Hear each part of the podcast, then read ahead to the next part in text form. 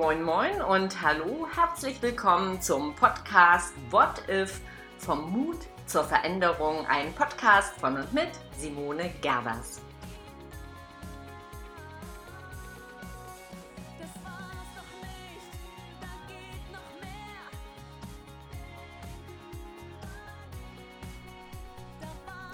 Da ist sie, die Podcast-Folge Nummer 55. Aufbruch. Alles auf den Kopf stellen. Es sind noch immer herausfordernde Zeiten und es wird noch eine Weile so bleiben. Ja, was haben wir nicht gekämpft, akzeptiert? Wir waren wütend, vielleicht auch traurig, aber auf jeden Fall erschöpft vom Durchhalten. Und es heißt weiter mutig, voller Zuversicht sein. Ja, ich war letzte Woche auf der Suche nach neuen Praxisräumen ähm, bei einer Bekannten. Und ähm, als ich zur Haustür hinausgehen wollte, las ich da ein großes Schild am Ausgang. Wenn du auf ein Zeichen wartest, das dir sagt, alles wird gut, hier ist es. Alles wird gut, dachte ich, ja, und bin mit einem Lächeln im Gesicht aus diesem Haus hinausgegangen. Ja, und jetzt haben wir Frühling, auch wenn der sich wirklich Zeit lässt und immer noch mit knackiger Kälte einhergeht. Frühling steht für den Aufbruch und letztlich wird er nicht aufzuhalten sein. Ja, und was braucht es eigentlich noch an Zeichen, ähm, das Leben anzupacken und mutig durch diese Krise und aus dieser Krise zu gehen? Wir dürfen jeden Tag, wirklich jeden Tag das Leben neu anfangen.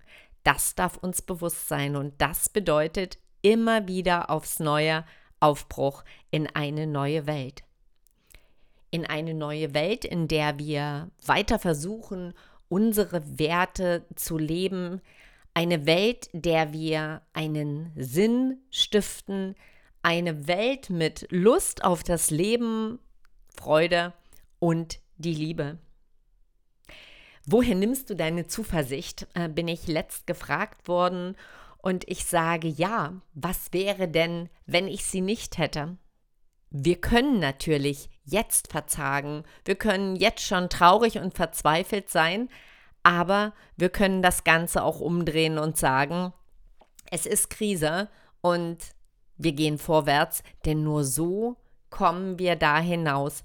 Man nennt es hoffnungsvolle Zuversicht und diese hoffnungsvolle Zuversicht ist, und darüber haben wir unlängst schon mal gesprochen in einem Podcast, in jedem Fall aktive Zuversicht.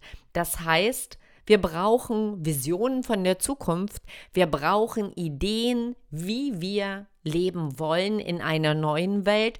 Und wir brauchen kleine erste Schritte.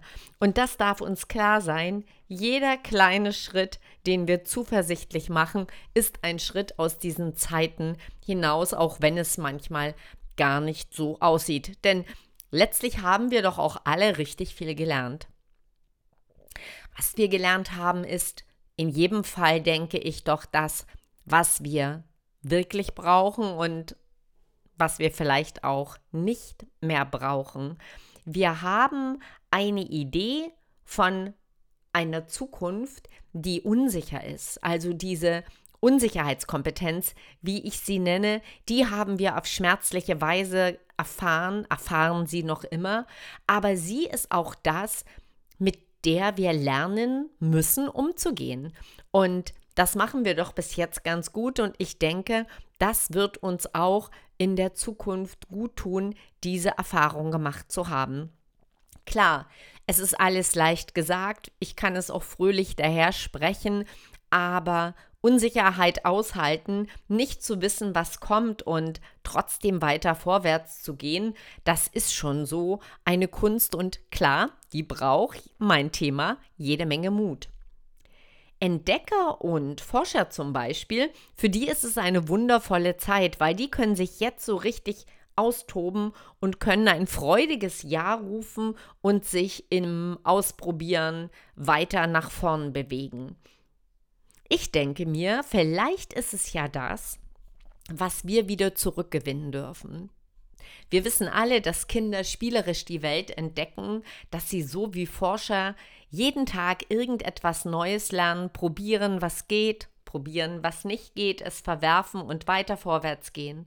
Und genau so dürfen wir auch die neue Welt, die neue Zukunft entdecken, um sie letztlich zu gestalten. Und ja, da gibt es nicht nur ein durch die Angst gehen, sondern es gibt genauso gut auch die Freude am Gestalten, die Freude auf das Neue und die Zuversicht, dass am Ende alles gut wird. Lasst uns doch eher mit diesem Gedanken weitergehen, weil der Alte wird uns eher einschüchtern und uns ja in Schockstarre verharren lassen.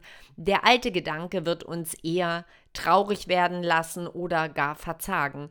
Deswegen ist es doch ein echter Mutmacher zu sagen, wir räumen erstmal in unserem Kopf auf und letztlich haben wir gar keine Chance, ähm, anders zu denken, weil nur mit diesen Gedanken werden wir gut durch diese Krise gehen.